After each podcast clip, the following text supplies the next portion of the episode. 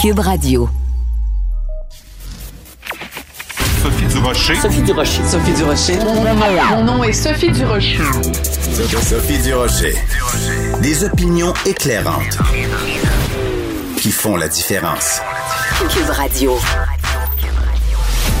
Bonjour tout le monde, c'est Sophie Durocher. On est lundi le 31 août. J'espère que vous avez passé une excellente fin de semaine. Écoutez, en fin de semaine, peut-être que vous avez vu passer ça ou vous l'avez vu la semaine dernière. Cette information concernant un, festival de cinéma vraiment très réputé, celui de Berlin. Ils ont annoncé que pour le prochain festival qui va avoir lieu en février, on ne sait pas encore pour l'instant si ça va être un festival virtuel ou un festival en chair et en os, mais ils ont annoncé que euh, pour ce festival en 2020, qu'il ne remettrait plus euh, euh, un prix, donc euh, un ours d'or pour un, prix différent pour les femmes et pour les hommes. Ils vont remettre des prix non genrés. Alors, il va y avoir le prix meilleur comédien, meilleur acteur dans un rôle principal, meilleur acteur dans un rôle secondaire, mais acteur dans le sens générique du terme, là, pas meilleure actrice, meilleur acteur dans, dans, les deux catégories. Alors, ils ont expliqué ça en disant, nous pensons que de ne pas distinguer les, les récompenses en fonction du genre, ça constitue un signal pour une prise de conscience favorisant l'égalité entre les hommes et les femmes dans l'industrie du cinéma. Je me pose beaucoup de questions par rapport à ça, d'autant plus que ben, le Festival de Berlin le fait, donc euh, c'est tout à fait possible que d'autres festivals ou d'autres remises de prix fassent la même chose, et c'est tout à fait possible qu'aux prochains Oscars, qu'on remette pas un, Oscar de la meilleure actrice ou Oscar du meilleur acteur, qu'on qu'on dise simplement ben voici l'Oscar de la meilleure euh, meilleur être humain ayant joué dans un film. Qu'on fasse plus de distinction entre les hommes et les femmes. Bon, ça soulève énormément de questions parce que mettons que en février 2021 à Berlin, on remette, euh, on dit meilleur euh, comédien principal, c'est une femme, et meilleur comédien dans un rôle secondaire, c'est aussi une femme. Ben là, les gens vont dire ben là c'est pas juste là. Il y a pas un seul homme qui a, joué assez bien. Ou imaginons le contraire. Mettons que les deux prix sont remis à un homme. Ben là c'est sûr que les féministes vont dire euh, ben là ça a pas de sens là. Et où la parité?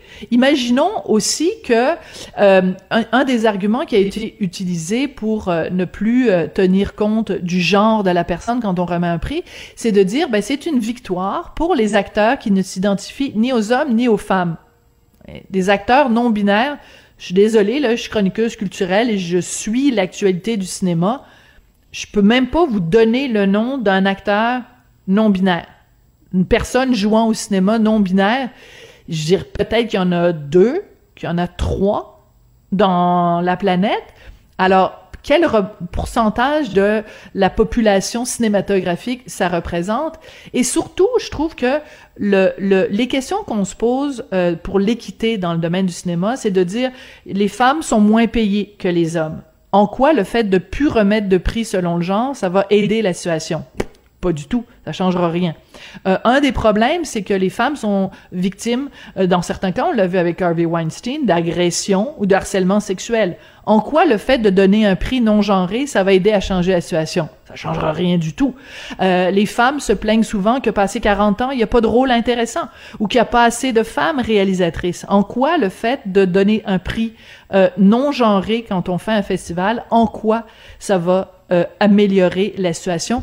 Honnêtement, je trouve qu'il y a tellement de combats importants qui doivent être menés pour l'égalité homme-femme dans le milieu culturel de dire que l'ours d'or, parce que c'est comme ça que ça s'appelle, le prix qu'on remet à Berlin, de dire que l'ours d'or euh, aura euh, pas de zizi et pas de vulve et qu'on tiendra pas euh, compte de ce qui se passe dans le pantalon ou sous la robe de la personne qui gagne le prix.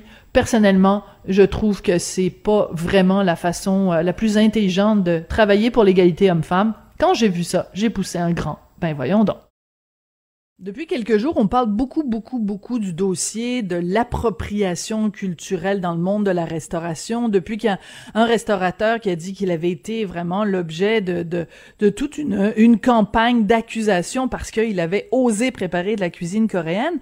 Mais il y a aussi des restaurateurs qui disent, ben, c'est un épiphénomène, là. C'est, c'est pas ça le gros dossier en ce moment qui menace le monde de la restauration. C'est plutôt tous ces fameux bâtons dans les roues que les différentes administrations euh, nous mettent. Et il y a un, un, restaurateur qui est vraiment très vocal dans ce dossier-là, c'est Vianney Godbout. Il est restaurateur à Maisonnette Bistrot, le restaurant Mignonnette. Il est aussi consultant en restauration.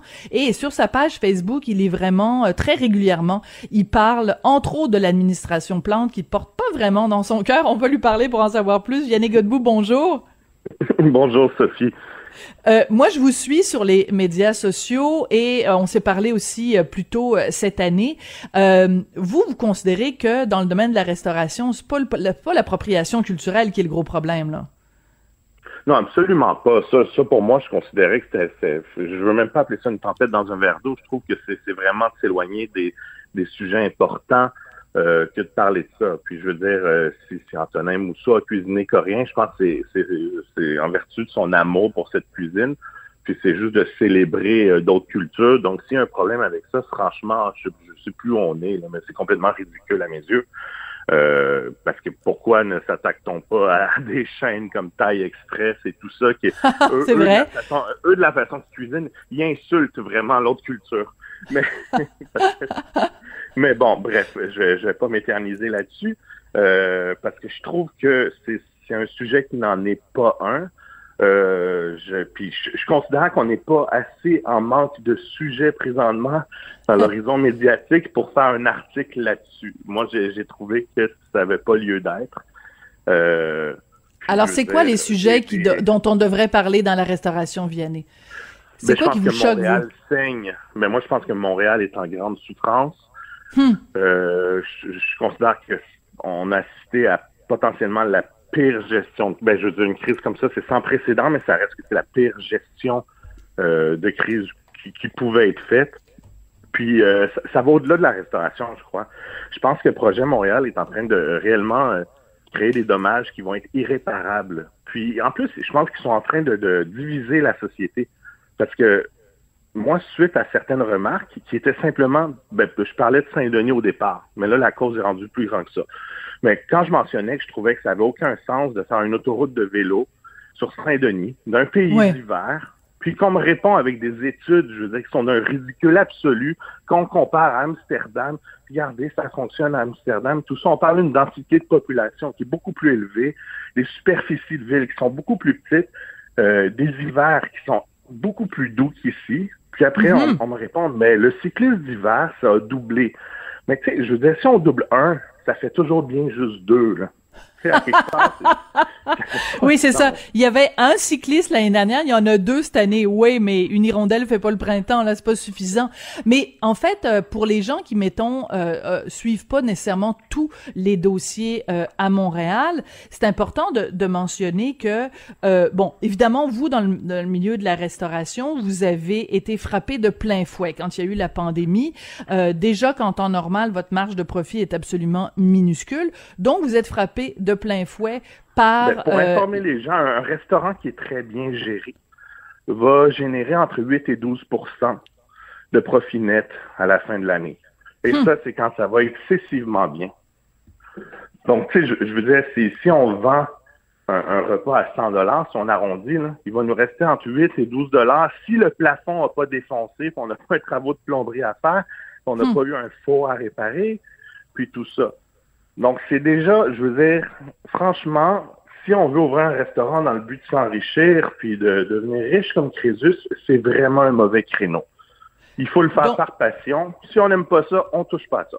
D'accord. Donc ça, c'est la situation normale. Là, il y a eu la pandémie, donc les restaurants ont été fermés dans certains cas trois mois, quatre mois.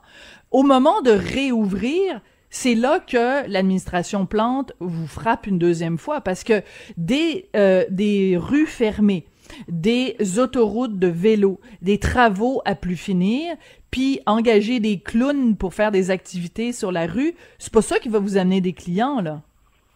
Non, puis écoutez, ça n'a aucun sens. Si on regarde, par exemple, juste la, la, la foire alimentaire, parce qu'on va, on va s'éloigner de Saint-Denis. Regardons le, central, qui est un peu comme le Time Out Market, la nouvelle tendance des foires alimentaires. Mm-hmm. Rue Sainte-Catherine. Ils ont installé une terrasse. Il y a trois terrasses qui s'appellent le, projet Tulipe. Ça a dû coûter une fortune pour absolument rien. Moi, quand je les regarde, c'est des terrasses euh, jaunes qui sont faits, c'est esthétique, là, en serpentin, tout ça. C'est le wet dream de tous les jeunes skaters de 16 ans. Euh, mais en fait, nous, on, était contents. Euh, ça a l'air que oh, ça s'installe derrière le central, on va pouvoir l'utiliser. Euh, vu que les gens ne peuvent pas rentrer à l'intérieur, ça va être bien. Là, ça devient un projet finalement ouvert à tous où, euh, ben, regardez, c'est simplement euh, encore pour, pour se, se, célébrer comme administration.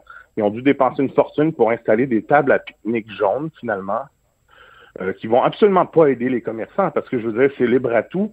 nous, on peut laisser les gens flâner là, euh, pendant trois heures sans rien consommer, puis on a absolument le droit de rien dire. Après, euh, on n'a pas le droit de, vendre vendre une goutte d'alcool si c'est pas les bouteilles, ben, ça a été réglementé comme un parc.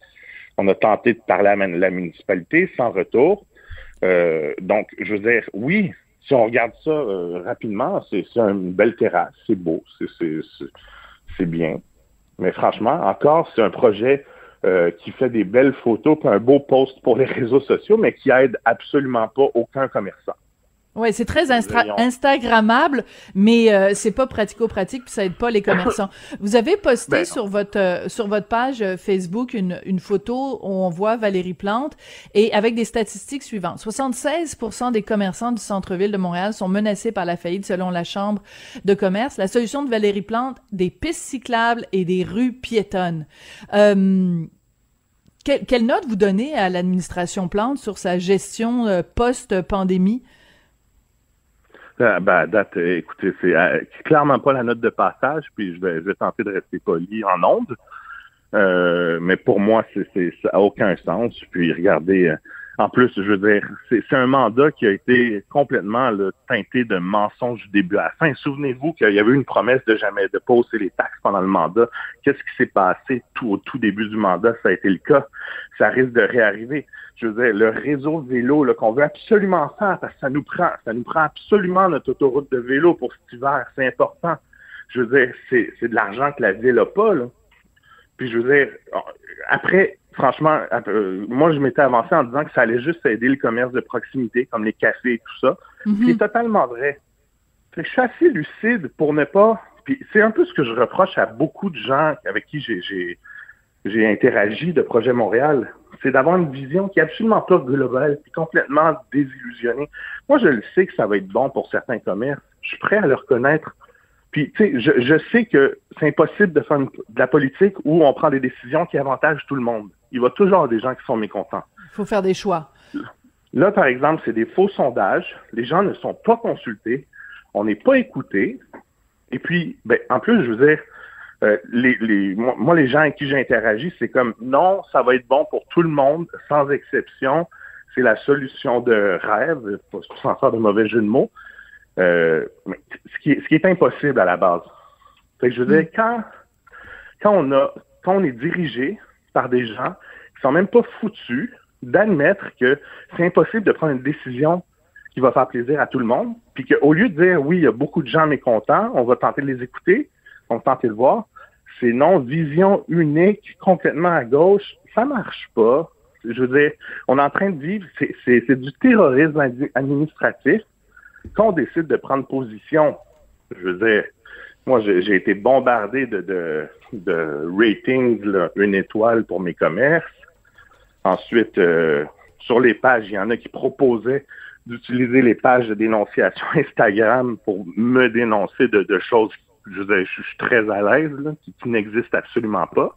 Attendez deux secondes, attendez deux secondes, Vianney, parce que j'essaie de comprendre puis de, bien saisir ce que vous dites. Quand vous parlez de terrorisme administratif et qu'après vous dites que vous avez eu des mauvaises notes pour certains de vos restaurants, vous pensez que c'est des gens de l'administration ou qui ont été, euh, qui, a, a, comme un, des formes de, de rétaliation, de représailles contre vous? Oui, j'irais pas jusqu'à dire que c'est des représailles du parti, sauf que euh, les militants de Projet Montréal sont, très, très, très engagés et très vocaux, particulièrement sur les réseaux sociaux. D'accord. Donc, contrairement, contrairement à, je veux dire, euh, euh, je veux même pas parler d'Ensemble Montréal, mais je veux dire, la majorité des gens, une année, ils vont voter péquistes après libéraux parce qu'ils aiment le chef. Tu sais, je veux dire, c'est, sont un peu mêlés. C'est dur de les sortir de leur canapé pour aller voter. Puis là, on a on a une minorité, parce qu'en fait, moi, je veux dire, même si Projet Montréal est passé fort, je suis convaincu que la majorité des gens, si les avait, si le, si le vote s'était passé sur leur iPhone ou leur Android, là, il juste à appuyer, Projet Montréal ne serait pas passé. C'est parce qu'ils ont réussi à, mobiliser les gens, puis à se créer un électorat qui est ultra engagé, qui est dans une mission qui n'est pas globale. On ne gouverne pas pour tous dans ce dossier-là. On gouverne pour une minorité qui s'implique énormément. OK, mais plus concrètement, plus, plus concrètement, Vianney, moi, ce que je veux savoir de votre part, c'est en tant que, que restaurateur, en tant que commerçant à Montréal, comment vous évaluez que, euh, parce que là, la rentrée, euh, quand euh, il y aura plus de terrasse, puis que les restaurants vont pouvoir seulement accueillir les gens à l'intérieur, c'est quoi votre prévision? Combien de restaurateurs vont pouvoir survivre s'il y a une deuxième vague au, au Québec et en particulier à Montréal? Est-ce que ça va être quoi ben, l'impact sur le milieu de la restauration? Ça, va être l'hécatombe totale. Puis je vous disais, voyons les, projets fédéraux et provinciaux, euh, si jamais ça arrivait, mais je veux dire, on s'entend que le fameux projet PME Montréal, l'aide municipale aux commerçants, il y a juste 30% de l'enveloppe budgétaire qui a été utilisée. C'était tellement mal foutu. Était, ah, oui? les, les subventions étaient tellement pas adaptées à notre réalité que Parlez-moi d'un programme dans lequel, en temps de crise, quand tout le monde a besoin de sous, on dépend juste 30% du programme d'aide parce que personne n'est capable de, s'en servir pour ça. Ah oui, à ce point-là, à ce point-là. Ben oui. C'était quoi C'était pour faire des ben, c'était pour financer des aménagements pour faire des terrasses ou pour faire des sites web pour aménager les options de livraison. On en a tellement rien à foutre. Je veux dire, il y a plein Uber Eats, tout ça. C'est déjà là. Tu sais, dans le fond, ils ont donné des subventions pour des trucs qui existent déjà. C'est toujours pour faire des belles annonces. Mais concrètement, on n'aide pas. Pas du tout. Donc, vous sentez-vous euh, abandonné par l'administration Plante? Ben, en fait, au-delà de ça, je veux dire, au moins, abandonnez-moi. Puis je, sens que j'ai, je suis fait assez solide pour m'en sortir. Mais là, toutes les décisions, tout ce qui est pris, c'est à date, c'est constamment nuisible pour le commerçant. Et pas pour tous les commerçants. Euh, nous, chez nous, on a un commerce de destination. Puis je fais le test. Je suis presque tout le temps là. Euh, je, connais mes tables, je veux dire, surtout avec la distanciation à laquelle on fait face, on a le temps de discuter un peu avec tout le monde. Puis c'est vraiment au-delà de la moitié des gens qui viennent des rives. Là j'ai pas j'ai pas une énorme clientèle qui vient du plateau chez nous. Ah, Après, en face de moi, j'ai le dièse 11 qui est pour moi une institution en temps de qui reçoit des super bands jazz, des grands pianistes, tout ça. Lui, euh, c'est Gary, là, il est complètement démoralisé. Là. Hum. Il, y a, presque pas de clients qui viennent de là. Les gens se déplacent. Puis là, en ce moment, imaginez les théâtres, les musées, tout ça. Euh, je veux dire, c'est pas pour les gens en banlieue, ça? Tu sais, on, puis l'autre excuse qui ressort toujours, c'est ben, il y a les transports en commun, puis tu sais, le vélo, euh, c'est le fun. Mais moi, mes parents, là, je veux dire, ils sont très en forme, mais ils ont 75 ans. Là. Ils viendront pas manger chez vous à vélo, là. ben non, puis ils prendront pas le métro, puis l'autobus, puis je veux dire, si on investissait pour des transports en commun qui sont plus efficaces en partant, euh, d'accord. Tu sais, il y, a plein de choses qu'on peut faire. Puis après, l'autoroute des vélos, ben, OK, moi, personnellement, je trouverais toujours que c'est absurde. Sauf que, il y a déjà trois voies de chaque côté sur Christophe Colomb. Pourquoi on s'en vient sur Saint-Denis? Pourquoi on fait pas, par exemple, je serais pas content personnellement, mais faisons Saint-Denis et Pineuf. Oui. Au moins, on couvre un peu de, la ville. Là, on, met finalement, on met 12 voies de vélo euh, sur 500 euh, mètres de, dénivellement, de, de dénivellement. Puis, tu sais, c'est juste ridicule. en tout cas, on sent, euh, Vianney, euh, que euh, c'est un, un, dossier qui a en tout cas pas mal plus d'impact réel et concret sur le monde de la restauration que de savoir si on prépare euh, des, des kimchi et des bibimbap, là ça a pas mal plus d'impact sur la restauration que tout le débat sur euh, l'appropriation culturelle, qui est un débat qui est intéressant, mais ça a moins de conséquences euh, concrètes. Ben écoutez, Vianney Godbout, merci euh, d'être venu nous parler aujourd'hui. Je rappelle que vous êtes restaurateur, donc la Maisonnette Bistrot, euh, restaurant Mignonnette, vous êtes aussi consultant en restauration. Et euh, ben on attend euh, la réplique de, de, de l'administration Plante, de voir quel genre de bilan eux vont faire de, de leur été et des mesures euh, qu'ils ont prises. Peut-être que la réponse va être dans la bande dessinée de Valérie Plante. Vous avez vu ça qu'elle est en train et qu'elle va ben sortir très ben, bientôt une bande dessinée. Elle, pas trop occupée. J'ai pas eu le temps d'écrire une bande dessinée. Il fallait que je survive à ces à ces agressions. Puis en passant, je veux dire, moi j'ai toujours, depuis toujours, depuis le début des démarches, on est prêt à offrir 300 repas aux banques alimentaires en échange d'un entretien de 15 minutes avec Mme Blanc, ce qu'elle a toujours refusé. Mais par exemple, elle a le temps de, de faire des bandes dessinées, mais pas de rencontrer, euh, puis je veux pas la rencontrer juste par rapport à mes commerces, mais vraiment au nom de tous. Sauf que, bon, euh, je suis pas capable d'avoir un entretien avec notre mairesse qu'on a élu. Même si je suis prêt, je veux dire, à offrir 300 repas aux banques alimentaires québécoises. Donc, pour résumer, elle a le temps de faire des petits dessins puis d'écrire des bandes dessinées, mais elle n'a pas le temps de rencontrer des gens qui font le cœur et, la tête de, la ville. Je pense c'est une façon de le résumer. Vianney Godbout, merci beaucoup. Merci, Sophie. Et euh, bonne chance. Merci infiniment. Merci. Eh ben, toute une histoire. Euh, écoutez, cette bande dessinée de Valérie Plante, vraiment, ça fait jaser. Et je pensais à ça, je me disais, elle a tellement été caricaturée de façon assez vilaine, là. Tu sais, une caricature, c'est fait pour ça aussi.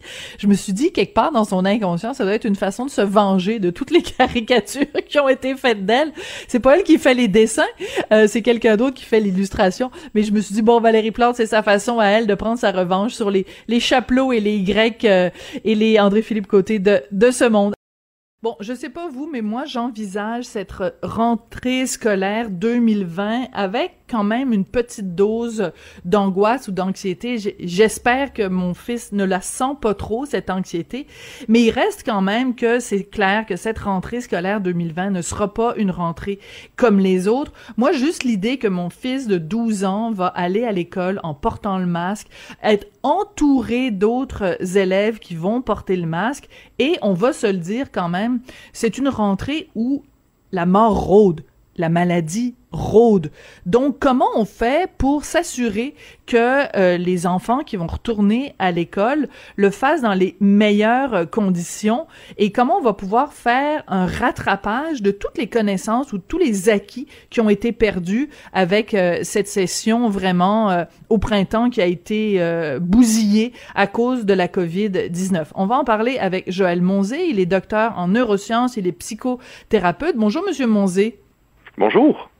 Quand vous regardez, vous, cette rentrée de, de 2020, quelle est la, la, chose ou quel est l'élément dont vous avez le plus peur? Qu'est-ce qui vous inquiète le plus? Puis après, on va parler de ce qui vous rassure le plus, mais commençons par ce qui vous inquiète. Mais en fait, ce qui moi m'inquiéterait, c'est la pression qui est mise en fait à la fois sur les élèves et sur les enseignants pour, comme vous le disiez tantôt, rattraper le temps perdu en fait au printemps. Euh, mhm. Je crois que on, vous le disiez, il y a la mort rôde comme et, et il, y a, il y a des angoisses qui vont être véhiculées par tout le monde, que ce soit des, des, des, jeunes et des moins jeunes, que ce soit par des adultes, que ce soit par les parents, les enseignants, et, et en fait tout ça, tout ce contexte, ça crée énormément d'anxiété. Et certains jeunes, en vont manifester euh, ouvertement leurs, leurs angoisses par rapport à ce qui se passe présentement. D'autres, ils vont plus réagir corporellement, donc ils risquent de s'agiter ou de partir dans la lune, qui sont des, hmm. des comportements qu'on a tendance souvent à associer au TDA, TDAH, mais qui ne sont pas nécessairement du TDA, TDAH, qui sont beaucoup plus liés à des réactions face à des, des contextes anxiogènes euh, vécus à la maison ou vécus en fait euh, à l'école. Et l'idée, en fait, ce serait peut-être de, est-ce qu'on peut juste se dire qu'il y a une priorité pour l'instant pour toute la communauté, quel que soit le pays d'ailleurs, c'est en fait essayer de préserver les personnes les plus fragiles. Donc, est-ce qu'on peut s'enlever de la pression? Est-ce qu'on peut s'enlever la pression de vouloir absolument rattraper le temps perdu, dans le sens que on n'en mourra pas de mettre éventuellement quelques mois de plus de scolarité en hmm. fin de parcours pour compenser les choses, ou au moins de diminuer la pression sur les professeurs pour que les professeurs diminuent la pression sur les élèves. Et, et ça, il s'agit aussi bien des décideurs que des parents et que des jeunes, peut-être parfois qui ont peur de ne pas être acceptés dans des programmes contingentés. Donc, juste enlever la pression euh, de réussite, de performance scolaire, ça permettrait déjà d'avoir plus de ressources pour gérer le contexte anxiogène dans lequel on est. Mais c'est très intéressant ce que vous dites parce que encore une fois, je me permets de revenir à l'exemple de mon fils parce que bon, tout ce qui est particulier est universel. Donc moi, je parle de ce que je connais. Mon fils est parti à pleurer cette semaine parce que on lui parlait de de la date de retour à l'école et il a dit je suis sûr que ça marchera pas. Je suis sûr que je vais redoubler mon année parce que il y a le, le dernier trimestre, il a détesté ça faire l'école mhm. à distance. Il a détesté ne pas être en présence de ses professeurs et parce que ça s'est mal passé, il a extrêmement peur que ce soit la même chose. Donc, ce que vous dites finalement, c'est que le plus important pour la rentrée, c'est peut-être des aspects humains et que l'aspect mhm. acquisition de connaissances ou euh, il faut absolument rattraper ce qu'on a perdu, ça passe au second plan. Oui, je, pense que oui, parce que quelque part, je peux comprendre que la santé publique, elle essaye de préserver au maximum euh, les ressources nécessaires pour s'assurer qu'une personne qui tombe malade puisse avoir en fait euh, l'aide médicale nécessaire pour pouvoir passer à travers euh, les symptômes de, la COVID. Mais en même temps, on se rend compte qu'il y a énormément de gens qui ont, qui, ont, qui ont des grosses difficultés psychologiques. Il y a un suivi psychiatrique qui est énorme. On voit qu'il y a beaucoup de violence dans certaines familles. On sait qu'il mm. y a deux fois plus de divorces ou de séparations actuellement euh, que ce qu'on en avait l'année dernière et les années précédentes à la même époque. Donc on voit qu'on est tous bousculés. Et puis on, qu'on le mm. veuille ou qu'on ne le veuille pas, on s'en va vers une crise économique parce que les milliards de dollars qui ont été investis euh, mal, vont faire en sorte qu'il va falloir à un moment donné rembourser cet argent-là. Donc ça va mettre une grosse pression sur tous les travailleurs, sur toutes les entreprises. Donc, OK, est-ce qu'on peut juste déposer un peu les choses, ramener l'être humain, reconsidérer l'être humain dans un environnement qui est anxiogène et, et sortir aussi peut-être des conflits qui existent entre les uns et les autres parce qu'il y a des opinions qui s'entrechoquent. Donc, hey OK, revenons à l'être humain. Les pro-masques, les pro-masques, les anti-masques, les pro-vaccins, mm-hmm. les anti-vaccins, ça aussi, euh, très bientôt, ça va, ça va provoquer beaucoup de débats. Je veux juste revenir sur ce que vous disiez quand vous disiez, euh, bon, on qu'on l'a vécu au moment du grand confinement, des enfants qui normalement profitaient d'une pause pendant la journée quand ils allaient à l'école ou quand ils allaient à la garderie, ben là, confinés à la maison, euh, ça, a provoqué bien sûr beaucoup plus de, de violence conjugale, de violence intrafamiliale. Ces enfants-là, comment on fait pour euh, euh, les réintégrer dans le système scolaire à la rentrée? Mais c'est une, une des raisons pour lesquelles j'encourage de diminuer la pression de performance scolaire pendant au moins un an, voire deux. Euh, ça ne veut pas dire que le, le cognitif n'est pas important. Les matières scolaires sont importantes. Elles, elles sont importantes pour l'émancipation, pour l'autonomie, pour avoir un métier euh, qui permet de s'insérer dans la société. C'est important. Mais on a d'autres priorités qui sont des priorités humaines. Et quelque hmm. part, le professeur qui va accueillir 25, 30, 35 élèves devant lui pendant quelques mois, mais un des rôles qu'il peut jouer, c'est de pouvoir justement accueillir ce qui est en train de se passer pour chacun des enfants. Puis si les enfants sont disponibles pour le scolaire, ben allons-y. Mais si les enfants ne sont pas disponibles pour le scolaire parce qu'il y a trop d'inquiétude ou d'angoisse ou parce qu'une nouvelle est sortie la veille euh, euh, au journal télévisé et que euh, les, les, jeunes reviennent avec ça, ils ont vu papa maman se disputer, peut-être que parfois le professeur est le point d'ancrage majeur pour permettre mm. aux jeunes de relâcher la pression. Mais si on met une pression sur le professeur en termes de réussite et de performance, en termes d'apprentissage scolaire, il ne pourra pas avoir cette disponibilité-là. Je rêve que des professionnels psychosociaux soient dégagés de, de certaines tâches dans les CLSC pour revenir plus proches en fait des écoles, de manière à ce que les enseignants soient soutenus, parce que les enseignants, ils sont formés pour faire de l'intervention scolaire, pas nécessairement de l'intervention psychosociale, donc il va falloir les soutenir aussi, ces professeurs-là. Et peut-être mm. qu'on a des jeunes qui vont devoir, qui seront en crise de pleurs ou en crise de larmes ou en crise de panique, et il pourrait être éventuellement accompagné par quelqu'un qui, au lieu de euh, d'être au CLSC, d'être loin en fait du besoin ou se faire sentir le, besoin, mais que, le professionnel soit là pour accueillir le jeune et lui permettre de développer des outils. Mm-hmm. Il y a un autre problème aussi, une autre situation qu'on a vécue, puis je pense que tous les parents qui, qui nous écoutent en ce moment vont savoir très bien de quoi je parle, c'est qu'il y a beaucoup de jeunes qui, depuis le vendredi 13 mars, depuis le, vraiment le, le, grand confinement des enfants, donc, ils ont passé énormément de temps devant leurs écrans, des, des, des mm. périodes, que, mettons que tu passes deux, trois heures euh, chaque jour, mais là, c'était des huit heures puis des dix heures. Comment on fait pour euh, réintégrer des enfants qui euh, ont passé des mois collés sur leur cellulaire, collés sur leur télé, pour leur dire, ben, à partir de maintenant, c'est un être humain en chair et en os devant toi. Ça risque d'être une adaptation qui est pas évidente non plus. Non, tout à fait. Puis on, sait en fait que euh, ces, jeunes-là sont déjà à risque. Le ministre Carman avait commencé en fait en février dernier à réunir un série d'experts pour essayer de se faire une tête et peut-être commencer à préparer une politique d'encadrement justement de l'utilisation des jeux vidéo. Je faisais partie justement de, ces comités-là et tout a été arrêté par la COVID euh, hmm. parce qu'on ne pouvait plus se réunir. Le confinement a touché tout le monde.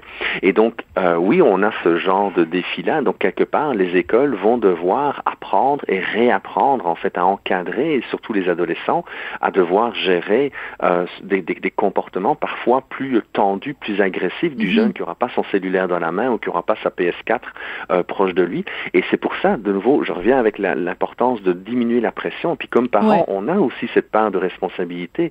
Ne mettons pas de pression sur les professeurs. Soyons nous-mêmes humains envers les enseignants. Et de nouveau, ça ne veut pas dire que les matières scolaires ne sont pas importantes, ça veut juste dire que présentement, dans la crise humanitaire dans laquelle on est, elles sont secondaires par rapport à la nécessité de créer dans nos écoles, en fonction de, des, des mesures sanitaires qui sont elles-mêmes pour certains anxiogènes, mais de recréer des espaces dans lesquels les enfants se sentent en sécurité. Si hmm. les enfants se sentent en sécurité, il va y avoir une diminution de la tension, et là, les jeunes seront disponibles pour faire des apprentissages scolaire. Mais tant et aussi longtemps qu'ils ne se sentiront pas en sécurité dans l'environnement scolaire, mais toutes les réactivités vont être exacerbées. Et ça va être dur, en fait, pour les équipes écoles de gérer ça. Alors, mm. si on peut diminuer la pression, OK, ben, ça va, ça va aller mieux. Hmm. C'est passionnant. Je suis vraiment très, très contente de vous parler euh, aujourd'hui. Puis je suis sûre qu'il y a plein de, de parents, plein d'enseignants qui, euh, qui accueillent avec beaucoup de, de bienveillance vos propos parce que c'est vraiment intéressant de remettre les choses en perspective. Oui, acquérir des connaissances, c'est important, mais on peut-tu d'abord euh, s'intéresser à l'humain puis s'intéresser aussi à ce qui se passe entre les deux oreilles? Quand vous regardez ça, Monsieur Monzé, vous êtes vraiment donc docteur en neurosciences, donc le cerveau humain, c'est vraiment votre champ expertise. Comment mhm. vous voyez ça? Quand vous regardez, disons, euh, dans une perspective dans, dans deux ans, dans trois ans, dans quatre ans, la génération COVID, la génération des jeunes qui aura vécu ces mois de confinement euh, et euh, cette, cette année pas comme les autres, quel genre de séquelles, d'après vous, ça va avoir sur cette génération-là?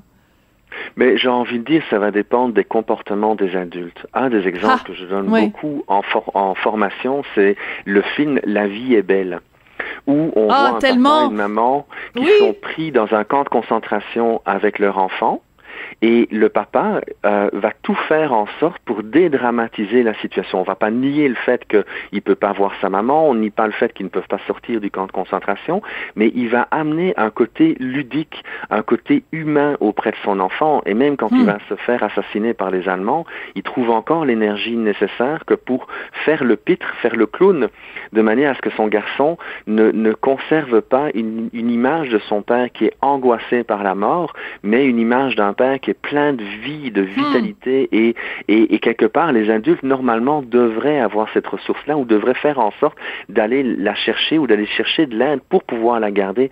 Donc, quand nous sommes capables de pouvoir dédramatiser la situation, quand on hmm. est capable de pouvoir, comme adulte, tempérer les choses, de dire oui, il y a un virus qui est là, et ce virus-là, on doit faire attention, il y a des mesures sanitaires qui sont là pour ça, mais en bout de ligne, ça va permettre de pouvoir passer à travers cette crise-là et donc d'avoir non pas une dénégation euh, du, danger, le danger il est là, mais le danger pas faire l'autruche non plus.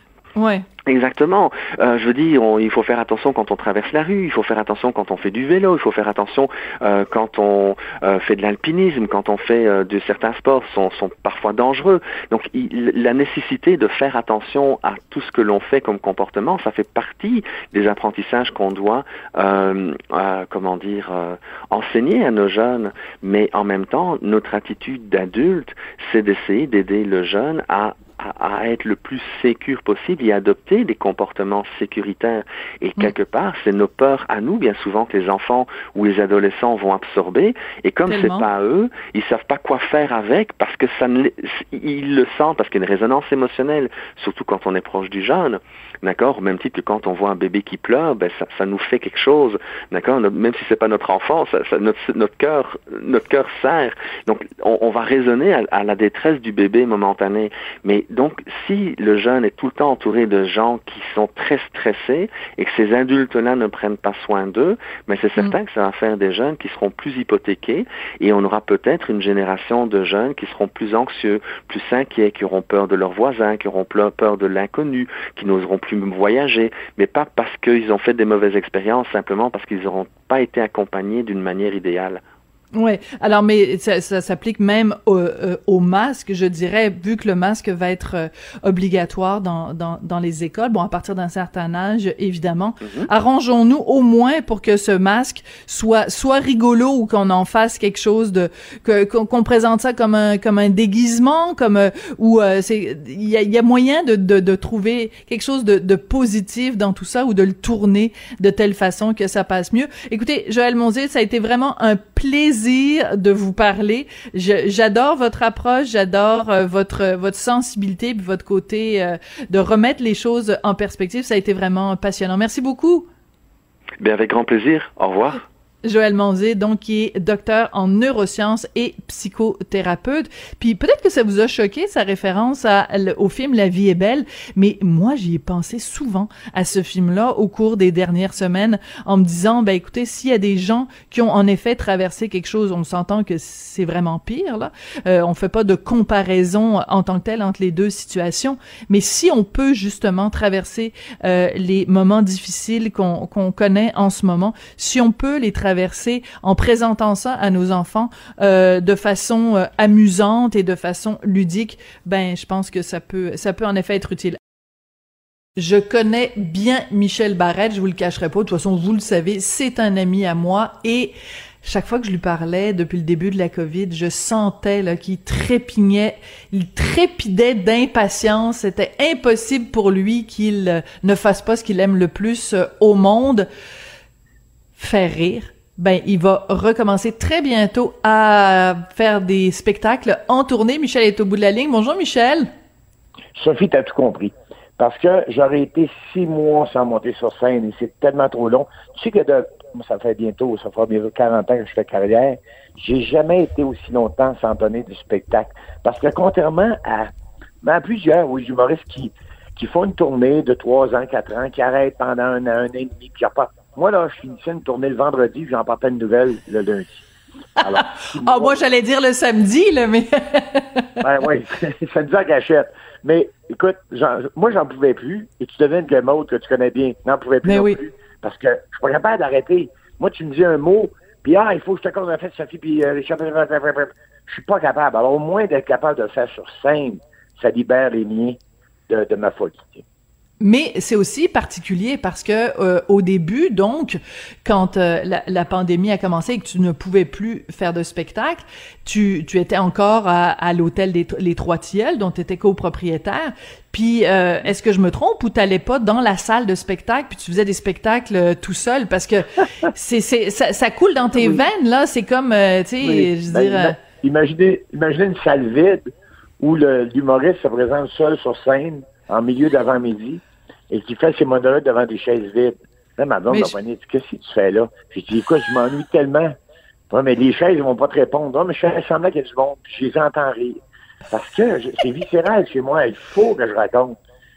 Il, faut que je raconte. euh, récemment, j'ai eu la visite de mes fils, puis j'ai vu dans leur regard, genre, il va ça monter sur la scène? Parce que, bon, ma soeur était là, puis là, Michel a nommé un nom, un, événement. Hey, ça, c'est en 74. Bien, te rappelles-tu? Ça faisait là? Oui, euh, Jean-Luc Labelle. Tu sais, il y avait une Camaro 109, on avait été, pas, pas, pas, mes fils me regardaient en disant, ah non, il est reparti, on n'est pas fini. Alors oui, puis là, c'est ça, c'est que la tournée qui repart, c'est-à-dire que, en plus, lorsque la pandémie nous a frappés, moi, j'étais en rodage de ce qu'allait être mon ultime dernière tournée après 40 euh, ans de carrière. Les salles remplies partout. Mon agent m'appelait, disait, Michel, on rajoute des supplémentaires, des gens, sachant que c'était la dernière fois ils se sont dit, ben, faut pas le manquer, il ne passera plus. Alors, tu sais, tu as la, tournée de rêve devant toi, bang, pas d'autres sortes de spectacles. Les salles, on remet les, spectacles à l'an prochain. Et là, j'ai dit, ça se peut pas que je vais être un an sans faire de show. Et là, lentement, j'ai eu un appel de mon ami Bernard Caza du euh, Vieux Crochet de Magog qui me dit, Michel, écoute, on aurait le droit à environ 200 personnes dans la salle. On a aménagé ça pour que les gens aient une distanciation. Viendrais-tu faire cinq soirs? Tabarouette, excuse-moi, sauté dans mon chat dessus. Alors, ça a très bien été. Quel char? Lequel de tes ben, chars t'allais? Parce que t'en as une quelques-uns. J'ai pas vu du bord de la porte. Puis là, mais j'ai eu tellement de fun. Mais je dois t'avouer que même si ça faisait juste six mois que je faisais pas de spectacle, je dis juste, même si ça faisait une immensité de temps, ça faisait six mois, je me souvenais plus. J'ai dit, de quoi je parle en show-là? Je me souvenais à peu près deux jokes une heure et demie, tu sais. j'ai revisionné euh, des spectacles de rodage, j'ai pris des notes, et euh, après ça, je suis monté sur scène. Le premier soir, c'était un peu boiteux parce que j'étais un peu euh, pas certain de moi, je dois l'avouer. Puis après ça, le lendemain, je vais oh, minute, là, tu sais, me suis replacé. Et après ça, va bien. Qui ont... Ah, ça va super bien. mais parle-moi du titre, Michel, euh, je sais que tu es intarissable, mais parle-moi du titre, donc, euh, Sans masque. C'est, c'est, c'est mais c'est parce qu'il y a tellement, il y a tellement de... Mais, mais c'est parce que moi, je sais quelque chose de toi.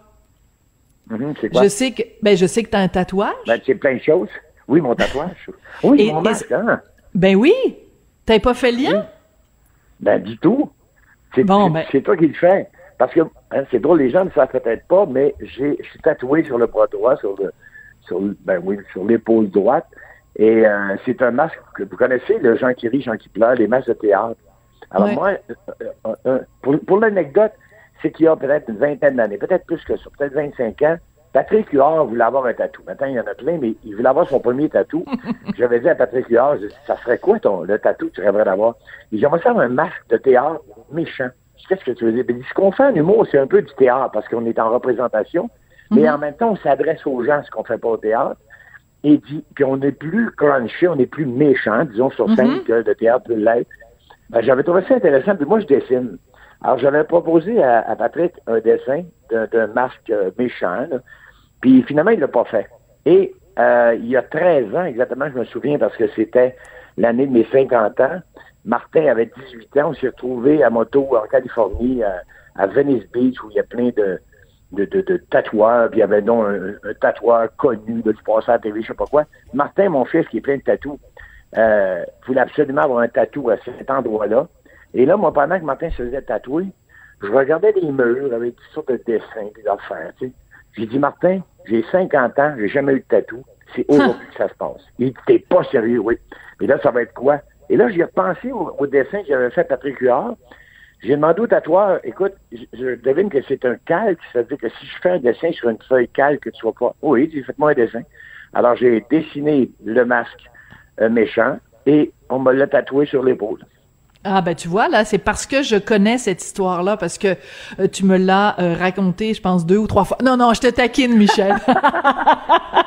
Ça me surprendrait pas plus. Ça t'arrive jamais de raconter plusieurs fois la même histoire, Michel. Mais donc c'est pour ça quand j'ai vu sans masque, je me suis dit c'est sûrement un lien euh, un petit peu avec ça, puis en même temps bon évidemment avec la Covid, mais en même temps il y, a, y a, quelque chose de très particulier dans cette époque complètement débile qu'on est en train de vivre, c'est que oui, on est masqué, mais en même temps, ce que la pandémie a fait, c'est qu'il y a beaucoup de gens qui se sont euh, révélés ou qui ont découvert des choses sur eux-mêmes ou sur les gens euh, qui, qui, les entourent. Donc, j'aime beaucoup l'idée du sans masque parce que c'est une façon aussi de dire que pendant le confinement, euh, on a vu la vraie nature des gens. Est-ce que c'est un petit peu le sentiment que tu as eu eh, aussi? exactement, merci, c'est exactement ça.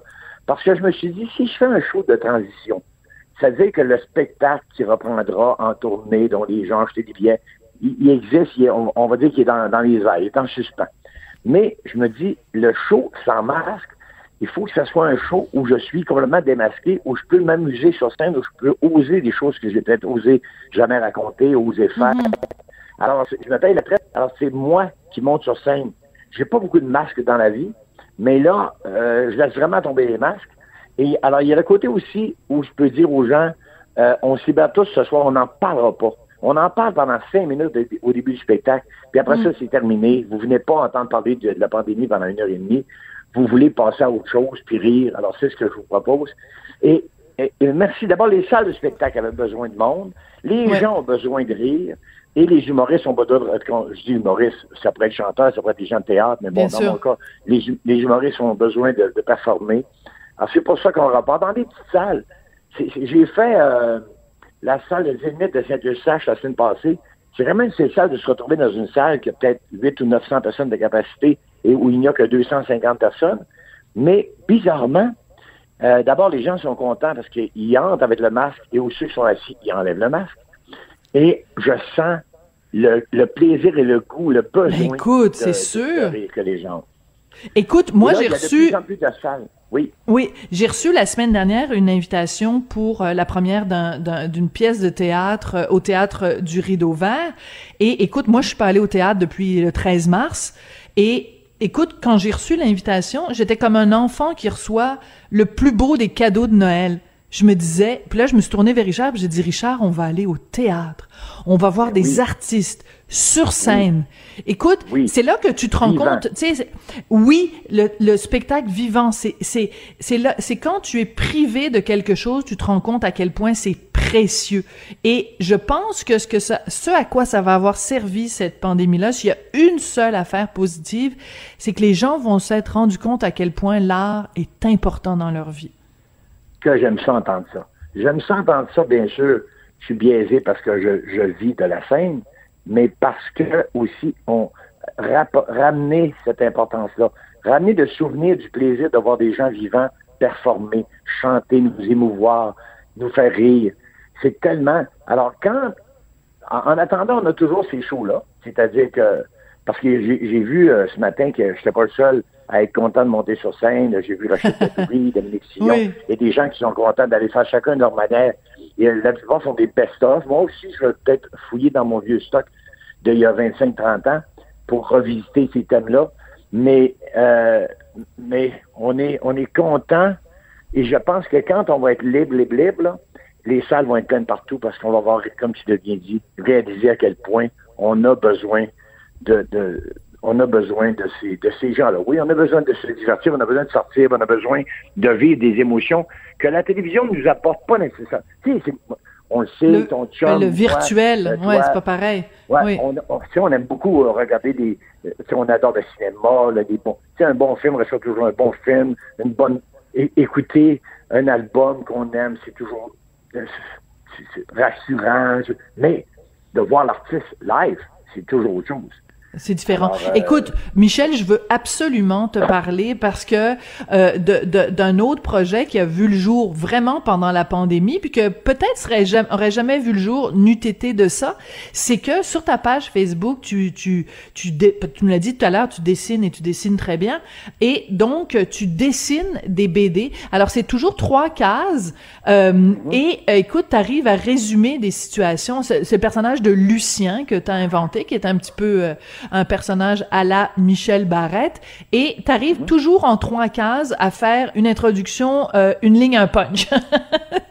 c'est euh, évident dans mon cas, parce que quand je raconte, moi, je prends mon temps, ça prend, je sais pas, un sujet peut durer 10 minutes, 15 minutes, alors que là, je n'ai que trois cases. Mais bon, j'ai toujours dessiné, spécialement lorsque j'étais ado. Le dessin que j'ai créé avec Lucien est très simple. Je, mettons que je peux faire des dessins plus élaborés que, que Lucien, mais comme j'allais vouloir le, produire sur une base quotidienne, je me disais un lieu, un personnage qui parle à quelqu'un d'autre. Mm. Et comme beaucoup de gens, euh, qui, est devant sa tablette et qui réagit, soit à sa journée, à l'actualité, au rapport qu'il peut avoir avec l'autre. Et quand je dis l'autre, les gens ont, ben, je vais dire naturellement, les gens ont décidé, je vais dire comme ça, que l'autre était ma blonde ou ma femme. Puis il y, a quelques indices qui peuvent le prouver, parce qu'à un moment donné, il y a un bras qui est apparu avec une bourse. Mais en même temps, il voulait laisser ça un peu. Il, il la nomme jamais. elle, porte, elle ou il ne porte pas de nom. Parce que je me suis dit, c'est à vous de décider qui est l'autre. J'ai même décidé, à la limite, on ne peut pas savoir ce qu'il est au bureau. Est-ce que c'est une compagne de travail? Est-ce que c'est un compagnon de travail? tout ça, c'est un peu flou, mais je l'ai voulu comme ça.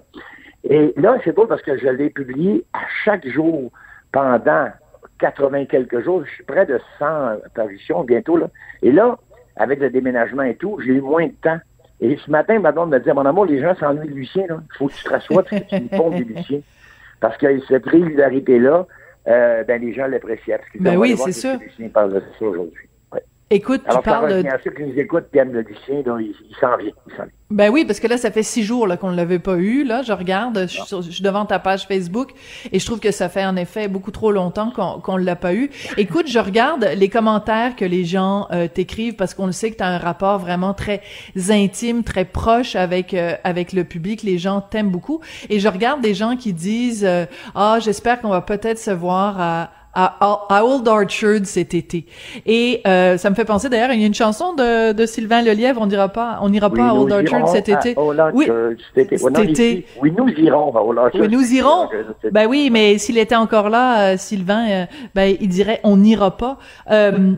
Qu'est-ce que ça représente pour toi, ce, ce fait-là de pas avoir pu cette année ce contact avec les États-Unis, qui est un pays que, que t'aimes, peut-être que c'est un pays que tu reconnais plus, mais de pas avoir pu cette année euh, prendre le pouls comme ça de d'Old ben, Archer. Ben, de... curieux, justement.